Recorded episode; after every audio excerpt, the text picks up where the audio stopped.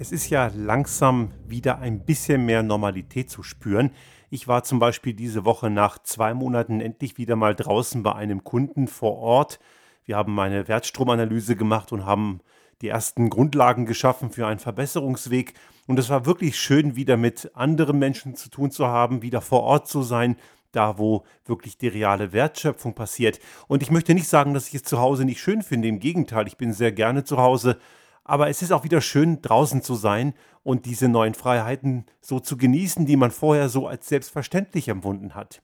Und vor diesem Hintergrund wundert es mich einmal mehr, dass es jetzt immer mehr Leute gibt, die zu sogenannten Hygienedemos auf die Straße gehen. Das ist gerade in Deutschland ein sehr eigenartiges Phänomen, wo es doch gerade immer mehr Lockerungen gibt. Das, was mich dort ein bisschen bestört, ist die Tatsache, dass es Leute gibt, die immer noch sagen, man dürfe ja seine freie Meinung nicht äußern. Dabei tun sie ja genau das. Und äh, sie behaupten obendrein, einige von denen tun das, wir würden in einer sogenannten Corona-Diktatur leben und einige gehen noch weiter darüber hinaus und postulieren sogar eine Weltdiktatur, die jetzt durch die Hintertür dort etabliert werden solle. Wenn das eine Diktatur wäre, wäre sie sehr schlecht gemacht, denn in einer Diktatur kann man ebenso frei seine Meinung gegen das Regime und gegen die Regierenden gar nicht äußern.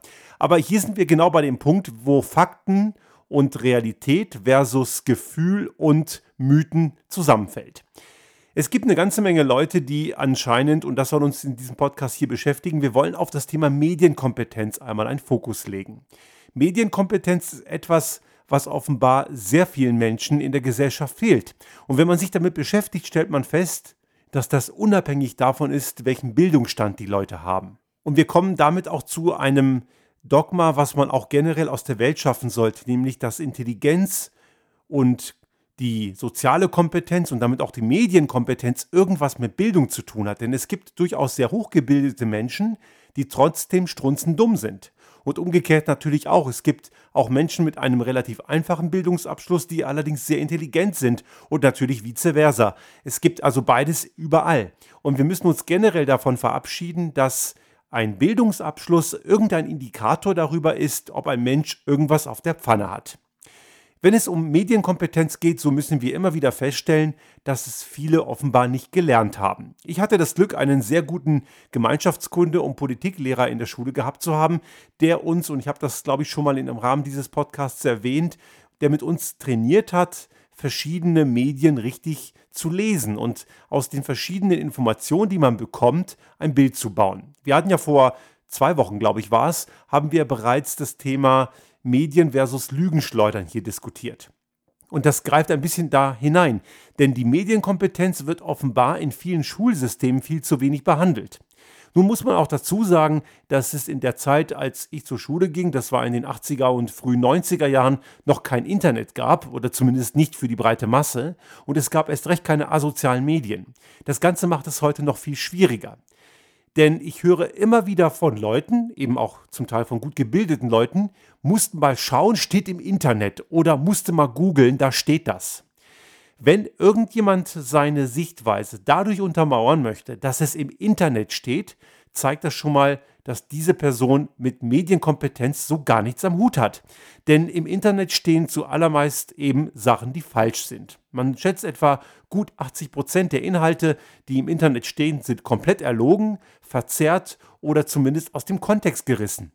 Und es braucht eben eine gewisse Kompetenz dazu, damit man damit richtig umgeht. Diese Möglichkeiten gibt es, allerdings haben viele dieses gar nicht trainiert. Ich habe vor einigen Tagen eine ganz interessante Doku aus dem Spiegel TV-Format mir angeschaut, wo die auf diesen Verschwörungsmythen-Demos da im Rahmen dieser sogenannten Hygiene-Demos äh, die Leute gefragt haben. Und einige reden ja gar nicht erst mit den seriösen Medien, weil zu viele Fakten stören ja nur. Aber einige tun es dann doch und sind dann unfreiwillig ehrlich. Und da gibt es Leute, die offen sagen, habe ich im Internet gelesen und die Systemmedien, wie sie sie dann nennen, berichten ja nicht das, was ich da gelesen habe. Die viel naheliegendere Annahme wäre doch aber, dass der Kram, den er sonst liest, einfach Blödsinn ist. Aber auf die Idee kommen die Leute gar nicht. Nun, womit hängt das zusammen? Diese Lügenschleudern, von denen wir ja hier bereits einiges thematisiert haben, die liefern natürlich relativ einfache Lösungen. Es, äh, diese einfachen Lösungen sind natürlich komfortabel, aber die Realität ist eben in den meisten Fällen nicht so einfach. Darüber hinaus liefern diese Lügenschleudern eben auch Schuldige und damit auch Feindbilder und auch das ist erstmal vermeintlich einfach. Löst zwar wieder mal, wie so oft, kein reales Problem, aber es fühlt sich erstmal kurzfristig betrachtet zumindest sehr komfortabel an. Und wir müssen, wenn wir uns mit seriösen Themen auseinandersetzen wollen, auch mal ertragen, dass wir Dinge nicht wissen. Und so haben wir das eben momentan auch, dass wir gewisse Dinge eben noch nicht wissen und Themen dadurch im Unklaren bleiben. Und das ändert natürlich auch gewisse Maßnahmen und Konsequenzen. Ich bin auch nicht mit allen Maßnahmen einverstanden, so zum Beispiel die Maskenpflicht persönlich finde ich nicht nachvollziehbar, aber ich muss mich eben daran halten. Und ich finde es auch okay, wenn Leute auf die Straße gehen und ihren Unmut äußern, auch wenn der, wenn man Medienkompetenz hat, komplett Blödsinn ist, aber das sollen sie von mir aus tun, aber sie sollen bitte die Regeln einhalten und sich nicht beschweren, wenn dann die polizeilichen Einsatzkräfte dafür sorgen, dass man die Regeln einhält, denn das gehört auch zum Grundgesetz dazu. Man kann nicht nur Grundgesetz hochhalten, wenn es einem gerade passt. Es gehört nämlich auch dazu, dass man den Schutz der Allgemeinheit einfordert. Und da gibt es eben, muss man klar sagen, viele Egomanen, denen ist einfach der Schutz von Menschen, die betroffen sind und die Risikogruppen sind, einfach komplett wurscht. Die wollen wieder so machen, wie sie wollen wieder einmal auch ein typisches Missverständnis, was Demokratie heißt, denn viele glauben immer noch, dass Demokratie hieße, man bekommt, was man will. Aber zurück zur Medienkompetenz. Wie können wir jetzt mit Medienkompetenz richtig umgehen? Medienkompetenz heißt zunächst einmal zu erkennen, ob eine Medienplattform, ein, eine Zeitung oder ein Radiobeitrag oder ein Fernsehbeitrag oder auch ein YouTube-Beitrag oder auch in asozialen Medien die Quelle nennt da ist es ein großer Unterschied, ob einfach nur eine Behauptung im Raum steht oder ob ich verifizieren kann, woher, woher die Information kommt. Auch die Frage, ob in einer Berichterstattung eine Gegensichtweise mit dargestellt wird, ist auch ein entscheidender Indikator. Und das tun eben genau diejenigen, die die Medienkompetenz nicht haben, eben nicht. Die behaupten eben nur. Eine weitere Möglichkeit, die ich als mündiger, medienkompetenter Mensch habe, ist, dass ich nicht nur verschiedene Quellen nutze und verschiedene seriöse Quellen, die unseriösen können wir gleich mal aussparen, sondern dass ich auch die Unterscheidung machen kann, handelt es sich hier um einen Kommentar, also eine Meinung eines Redakteurs, oder handelt es sich um eine Berichterstattung. Natürlich können hier manchmal Grenzen fließend sein, denn wir haben es ja auch in unserer Podcast-Folge mit den Lügenschleudern ja bereits angesprochen. Auch Berichterstattung ist ja von Menschen gemacht und kann natürlich daher nicht 100% neutral sein aber es gibt eine klare Kennzeichnung, ob es eine Meinungsäußerung oder eine Berichterstattung ist.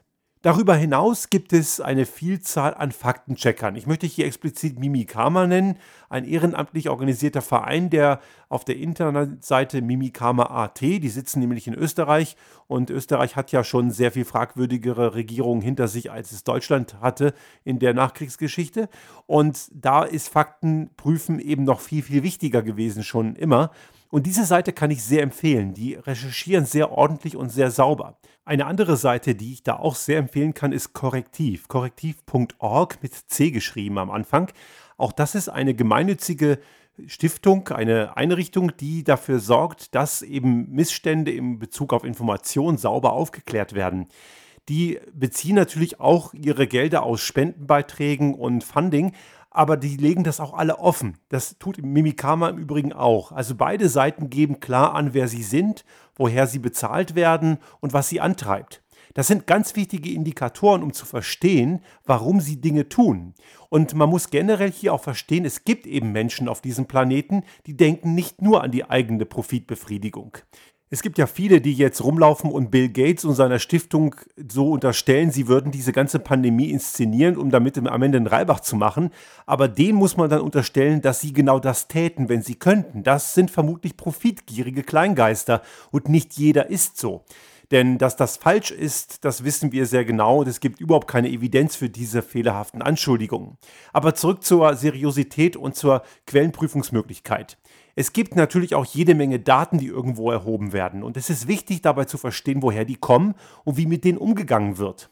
Auch ein sehr spannendes Format und eine spannende Plattform ist Euromomo. Euromomo EU ist eine Seite, die ebenfalls Daten aus dem europäischen Raum erhebt und auch in den letzten Monaten immer wieder auch von seriösen Medien zitiert wird. Und auch die machen relativ klar und deutlich, woher sie ihre Daten bekommen und stellen eben auch dar, wenn Daten problematisch sind. Es gab zum Beispiel vor kurzem, vor einigen Wochen, in den letzten Wochen die Anschuldigung, dass sie irgendwelche Daten fälschen würden in Bezug auf die Sterblichkeitsrate. Aber sie weisen auf ihrer Seite explizit darauf hin, woher die Daten kommen und warum die mit Vorsicht zu genießen sind. Auch auf der sehr oft zitierten und bekannten Webseite der Johns Hopkins University in den USA, die zum einen der Benchmarks geworden sind, wenn es um Echtzeitdaten von Corona-Infektionen weltweit geht, die stellen eben auch genau dar, wie sie ihre Daten ziehen. Sie ziehen diese Daten ja aus verschiedensten Quellen und wie sie diese interpolieren. Ich habe mich zum Beispiel vor ja, einigen Wochen noch, ganz am Anfang dieser Pandemiezeit, sehr viel, fast täglich über die Webseite von der Johns Hopkins University informiert und habe mich immer gewundert, warum deren Zahlen für Deutschland so stark von denen vom Robert Koch Institut abweichen.